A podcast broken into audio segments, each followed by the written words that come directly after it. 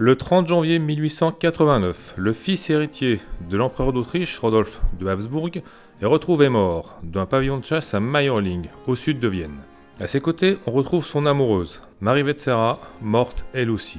Tous les deux avaient respectivement 31 ans et 17 ans. Une double mort dramatique, tragique même, mystérieuse aussi. Ce qui, évidemment, a amené à des rumeurs, à des hypothèses alternatives sur ce qui s'était vraiment passé à Mayerling.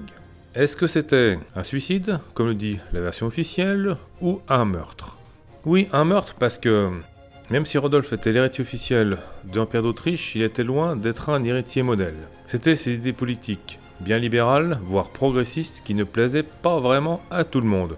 Mais bon, de là à supposer qu'une puissance étrangère, voire l'Église catholique ou l'empereur lui-même, ait pu faire assassiner Rodolphe, de peur qu'avec lui à sa tête, l'Empire d'Autriche prenne une tournure trop démocratique, qu'il lâche l'alliance avec l'Allemagne Oui, c'est possible, mais bon, ça repose sur pas grand chose, à part quelques témoignages qui, pris au premier degré, peuvent effectivement faire douter.